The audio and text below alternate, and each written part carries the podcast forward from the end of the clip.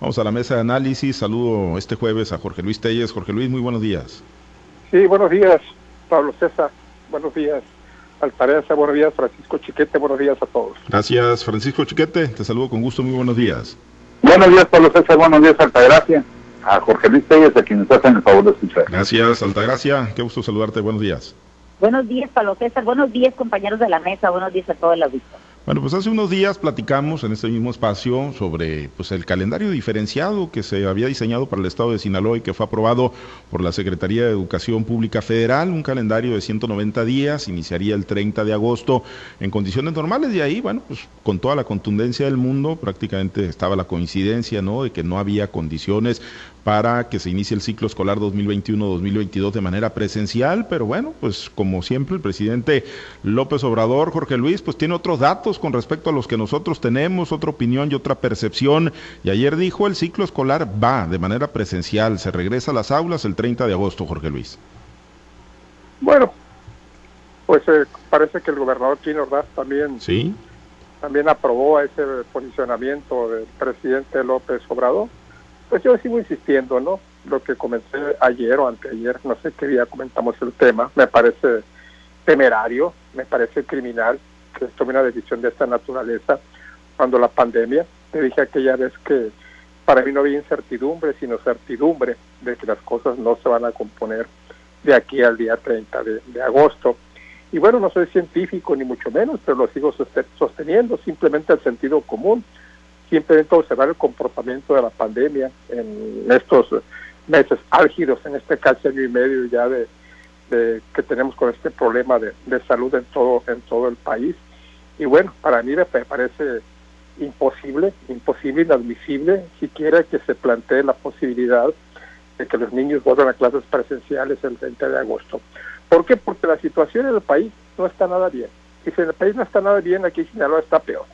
Sinaloa ha llegado al, punto de que está rompiendo récords todos los días de casos, de casos eh, comprobados, no así de muertes, pero las muertes que estaban en un promedio más o menos eh, aceptable ya están todavía, ya están acercándose a las 15 muertes diarias, lo que nos ubica en los peores días de la pandemia, inclusive los del año pasado y los de febrero anterior, que fue cuando se estuvo la segunda, la llamada segunda ola de la pandemia.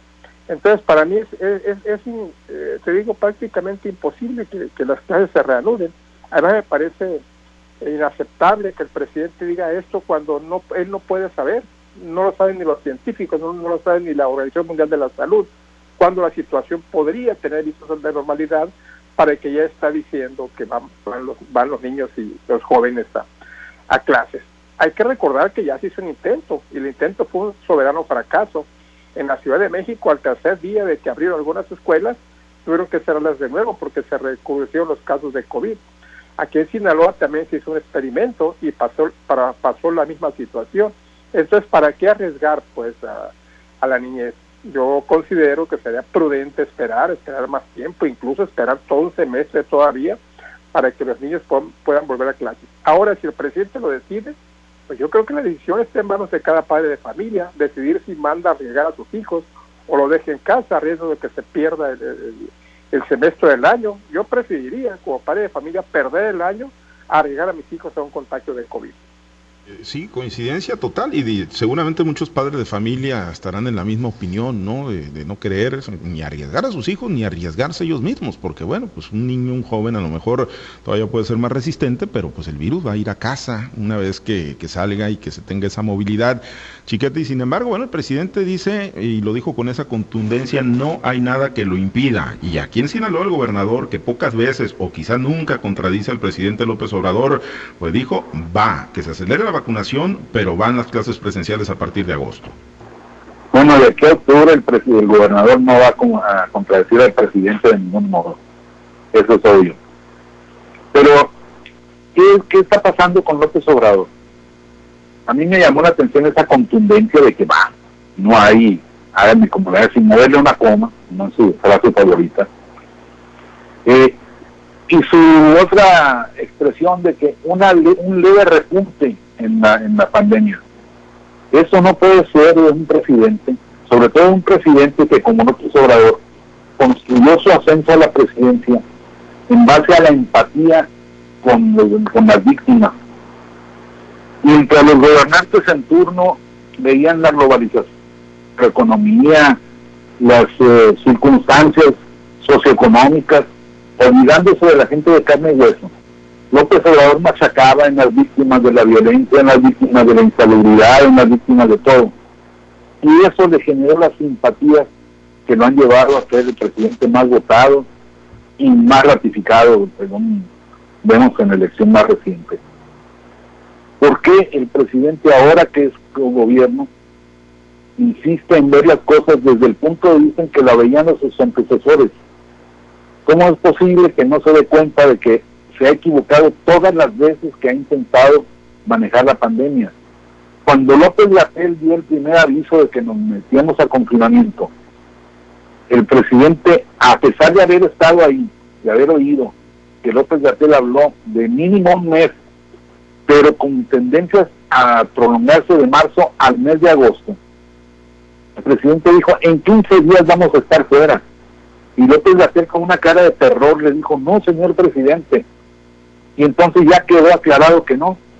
Para concesión al presidente le dijeron a fines de abril, lo cual obviamente no fue cierto. Y después dijo, ya, ya tomamos la pandemia, ya se aplanó la curva, todo una, una narrativa relacionada con su punto de vista como gobernante, de ninguna manera relacionado con lo que están sintiendo las víctimas. ¿Qué pasa? ¿Por qué el gobierno, por qué el ejercicio de gobierno transforma así a la gente? Incluso a alguien que como López Obrador fue enfático en la defensa de las víctimas. No lo sé, pero es algo muy, muy serio, muy grave. Eh, se toman decisiones inadecuadas totalmente. Y una, un incremento del 34% en el número de casos respecto de la semana anterior, que ya tenía su propio incremento, y así sucesivo, no puede ser considerado como una un leve repunte. Tendrían que estarse tomando todas las medidas necesarias, pero el presidente no lo quiere hacer. Entiendo el problema de la economía y entiendo también el hueco tan severo que se está viviendo en la enseñanza, aprendizaje. Muchos niños que no han salido capacitados o bien capacitados de este, de este periodo de, educación a distancia. Pero eso no lleva, no puede justificar que se les quiera llevar al contagio, al, al, riesgo, no solo a los niños, sino a todas las familias que, que están alrededor de ellos. Yo creo que no va a ser posible, pero bueno, el presidente siempre ha logrado sacar adelante sus otros datos. Pues sí, y ojalá, digo, ojalá que sí cambie la, la, circunstancia radicalmente y que se tengan esas condiciones que todos anhelamos para, en condiciones de seguridad sanitaria, pues puedan ir nuestros hijos a las escuelas. Yo creo que todos anhelamos eso, pero obviamente en condiciones de, de mucha seguridad. En Sinaloa, por ejemplo, los maestros, sección 27, sección 53, están inconformes con el tema de Cancino, no se tienen, no se sienten protegidos con esa vacuna que se les eh, puso, eh, Altagracia, y bueno, pues es, es como complicado pensar que, por lo menos en la fotografía del momento que tenemos ahorita en materia de COVID-19, el 30 de agosto va a haber condiciones de seguridad sanitaria para que los niños y las niñas regresen a las aulas junto con los maestros. Mira, además de ser complicado este regreso a clases anunciado por las autoridades de gobierno, tanto por las federales en la voz del presidente Andrés Manuel como en el estado el, gobernador Quirino Ordaz además de ser complicado, creo que es temerario temerario ¿por Porque se está enfrentando la realidad que está viviendo Sinaloa, Culiacán específicamente como epicentro de la pandemia, del repunte de la pandemia y, el, y, la, y la necesidad urgente que tiene el mismo gobierno de que se reanuden las clases. Es temerario porque mira, eh, desgraciadamente los otros datos que se dicen por parte del presidente se van a ver enfrentados con la, quizá con la pérdida de, de más vidas, ¿no? Porque eso desgraciadamente es lo que nos lleva este repunte de la de lo que es la pandemia, ¿no? El, el que un padre de familia tenga que tomar la decisión de tener un hijo sano a tener un hijo educado, tener un hijo preparado, creo que está de sobra la pregunta. Los padres de familia tenemos mucho miedo, todavía tenemos esa incertidumbre de dejar salir a nuestros hijos a la calle, de salir nosotros mismos a la calle. Lo tenemos que hacer, sí, porque es cuestión también de sobrevivencia y de supervivencia, ¿no? Pero de hecho, los padres de familia que tienen niños todavía en edad de, primaria, desde, desde el jardín de niños, primaria, secundaria, preparatoria, creo que la decisión que tienen que tomar es una decisión pues que solo les va a competir a, e, competir a ellos y la verdad creo que se van a salir ganando los padres de familia y las autoridades aún con sus anuncios pues no pueden hacer que la gente eh, tome ese tipo de conciencia no el, el, el que tengas que decidir si mandas a tu hijo o no bueno pues que solamente los padres lo tendrán que hacer. Me, parece una situación tan difícil hablar de eso tan difícil ¿por qué? porque estamos viendo cómo es posible que, que Culiacán tenga eh, eh, todos los días aumentos de 60, 70 gente que están ingresando a las listas de los contagiados, y no hablemos de la lista de los defunciones, no hablemos de las deficiencias que tiene la numeralia también que nos que nos presentan oficialmente en el Estado, qué pasa con todos aquellos que no están anotados, y someter a los padres de familia que, que que decidir, pues me parece grave, ¿no? Este, si la autoridad no ha sabido eh, establecer estrategias, mecanismos, normas que de verdad sean acatadas por la sociedad, por, los ciudadanos, ¿cómo pretenden que en una escuela donde los niños no tienen tampoco esa preparación, ya lo hemos dicho, de salud, tampoco física, como para, para pensar que se van a llevar a cabo o se van a respetar esas normas? Eh, la salud no se da por decreto, la salud no se da con anuncios, la pandemia no se doma por anuncios rimbombantes de parte del primer mandatario de este país hoy como nunca está, se está siendo exhibido toda la serie de mentiras, toda la serie de ambigüedades, de asegúnes que ha tenido el presidente y toda la comitiva y todos los encargados de manejar ese tema de la pandemia. Me parece grave, me parece, como te digo, temerario y me parece, la verdad, que son patadas de ahogado en un tema que por mucho se ha dicho que los ha arrebatado. La pandemia no se doma con con anuncios, la pandemia no se nota, no se no se doma con eh, actos obligatorios, los maestros están en, su, todo su derecho de asistir o no asistir, los alumnos están en su derecho de asistir no asistir y también los padres de familia de asistir asistir a este llamado que está haciendo el presidente. Creo que todos tenemos que abocar en sacar adelante a nuestros hijos, apoyándolos eh, en, la, en el tema de la educación, pero sobre todo apoyándonos en el tema de salud. Bueno, creo que todavía vamos a seguir viendo cómo se siguen desgarrando las vestiduras, a ver quién logra sobrevivir a lo que a las decisiones tan erróneas que está tomando la autoridad en este caso en la voz del presidente Andrés Manuel López Obrador y de los encargados desde siempre de, atender este caso tan grave que es la pandemia. Sí, efectivamente, ¿no? Es complicado, eh, obviamente entendiendo todo lo que ya comentaban ustedes, el tema del rezago, la brecha que se está ahondando en, el tema educativo, pero ahorita pues lo más importante sigue siendo la, preservación de la vida, la vida, la salud. o brecha o fosa, está difícil. ¿Con qué, perdón? La brecha o la fosa. sí, no, definitivamente, ¿no? Definitivamente. Eh, la preservación de la vida debe ser la prioridad y, no vemos que, por lo menos en esta contundencia con la que habló el presidente Andrés Manuel López Obrador, de que sí se regresa a clases presenciales, pues no, no vemos que se esté pues ponderando eso. Pero bueno, esperemos que sí cambien radicalmente las cosas o que en la medida de, de cómo evoluciona la pandemia, pues se haga un diagnóstico más apegado a la realidad ya que se acerque el inicio del ciclo escolar y se tomen las mejores decisiones. Pero bueno, hoy 15 de julio en otros temas, eh, compañeros, en otros temas, eh, arranca la difusión por parte del Instituto Nacional Electoral sobre la consulta eh, para enjuiciar a los expresidentes con esta pues pregunta tan tan complicada, tan enredosa, tan bueno, pues ahí rara, ¿no? que se ideó la Suprema Corte de Justicia de la Nación. Hoy arranca la difusión del INE y en contraparte, pues se supone que arranca una especie de veda para los gobernantes, incluido el presidente de la República Andrés Manuel López Obrador, Jorge Luis, que en el papel o en los hechos no podrá hablar de, la consulta de los expresidentes, pero bueno, si nos atenemos al antecedente reciente del pasado proceso electoral, donde tampoco se podía meter y se metió bastante de las mañaneras, pues lo más seguro es que vaya a seguir hablando, ¿no? De aquí al 1 de, agosto. Pues sí, para el presidente lo que diga el Instituto Nacional Electoral son palabras, palabras muertas, letra muerta, como dijéramos en un lenguaje escrito. ¿Por qué? Porque lo mismo se le prohibió que hablara de las, de las campañas pasadas y sin embargo todos los días lo hacía de manera abierta, contundente, descarada, entonces eh, no creo que esto vaya a ser motivo para que el presidente frene sus ímpetus de, hablar sobre lo que será la farsa más grande en la historia de, nuestro país. ¿Por qué la farsa más grande? Porque ya sabemos todo lo que va a pasar. como sea el, porcentaje de, gente que acuda a depositar su opinión una pregunta por demás complicada, tan sencillo que hubiera sido, ¿está usted de acuerdo en que se juicie a los expresidentes a partir de esta día de la fecha? ¿Sí o no? Y punto, hombre, y punto, hasta ahí. No, hombre, le dan una, un giro, pues por demás complicado a la pregunta, que, que mucha gente ni siquiera va a entender de qué se trata, si es que la gente va a participar en la consulta, que yo lo dudo. Entonces te digo, ¿por qué es una farsa? Pues porque toda la gente, todos sabemos lo que va a pasar. Toda la gente va a votar por el sí, porque sí se enjuicia a los expresidentes, es, es, es obvio. Por otro lado, porque el presidente consulta algo que él puede hacer, que él puede hacer, que, que una decisión que le corresponde a él.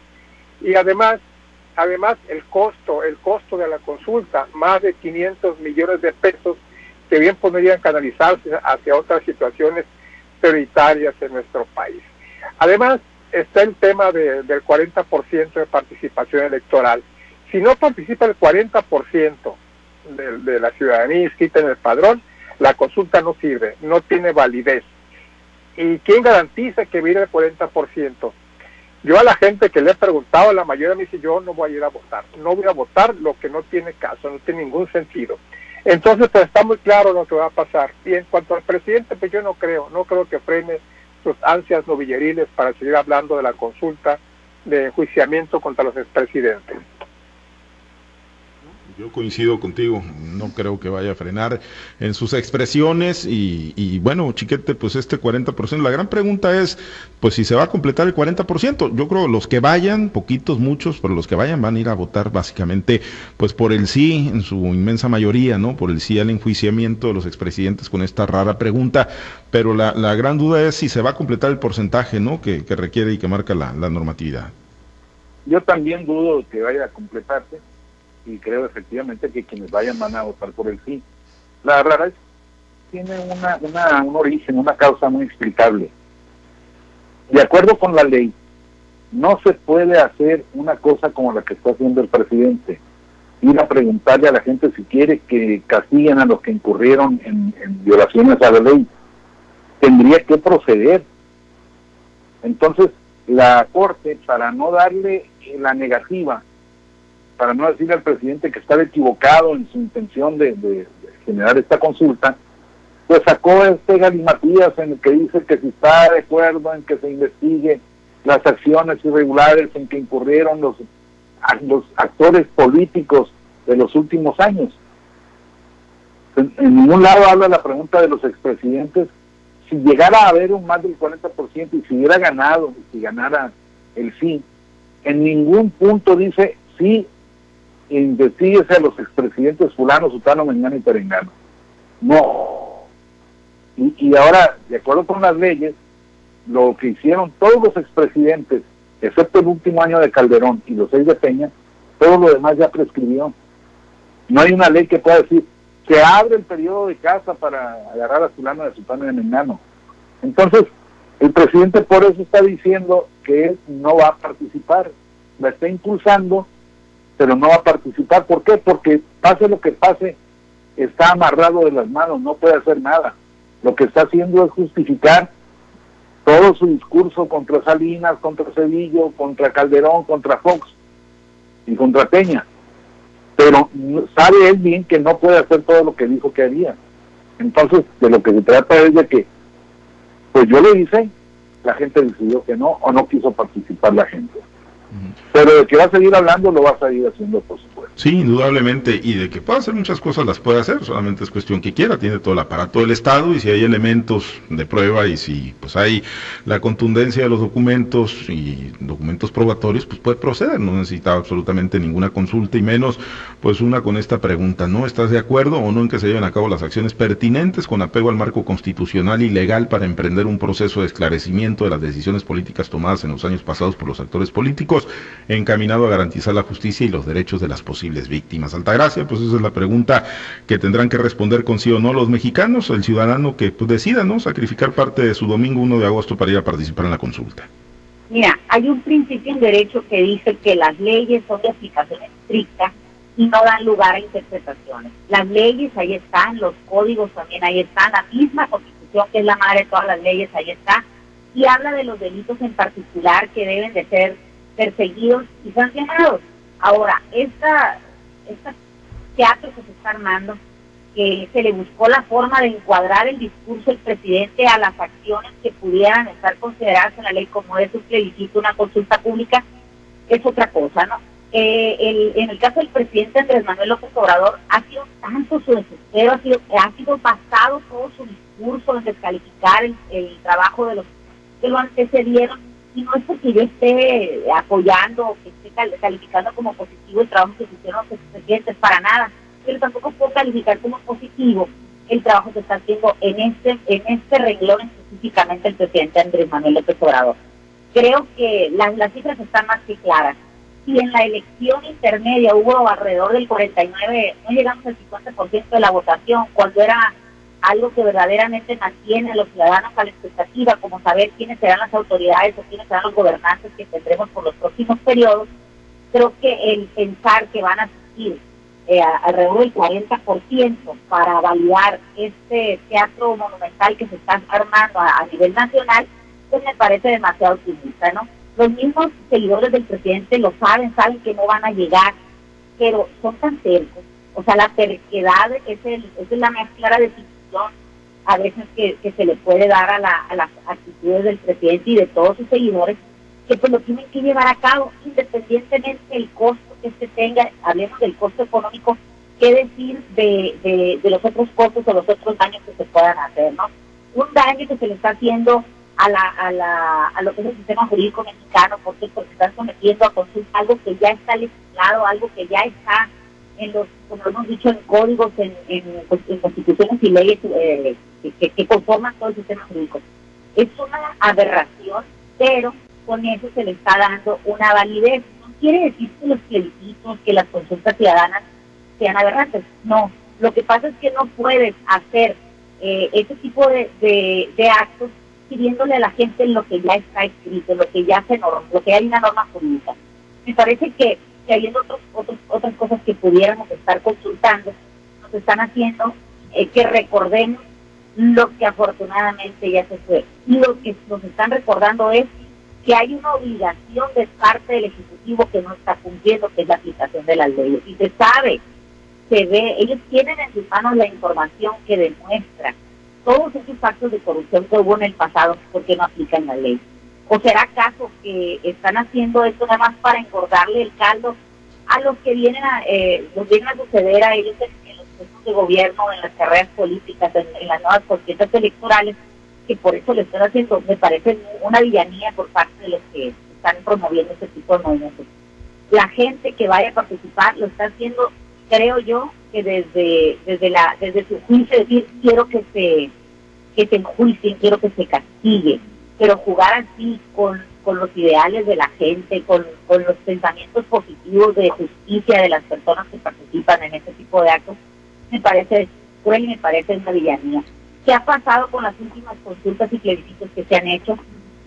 del 100%, quizás han validado peticiones como la cancelación del aeropuerto de la Ciudad de México, como eh, la cancelación de la construcción de la cervecera en Baja California, o quizás como la, posible eh, consulta que se haga en el caso de Sinaloa para la planta de fertilizantes de Topolobanco, me parece que con la mínima participación están tomando decisiones trascendentales para para nuestro país. Eh, si se toma no, si la gente se toma la molestia y de veras participa, pues qué bueno porque están haciendo un acto que ellos consideran justo. Lo que me parece que es verdaderamente perverso es utilizar esa sensación o ese sentimiento de justicia de la gente para aprovecharlo para fines políticos mezquinos de las personas que promueven sí, que a, la vez ya saben que son eh, que no tienen una relevancia jurídica importante. En un país pues con alta tradición de impunidad, por eso pues se genera esa esperanza de que hoy pudieran ser diferentes las cosas, pero pues bueno, con esta este galimatías que se inventaron ahí,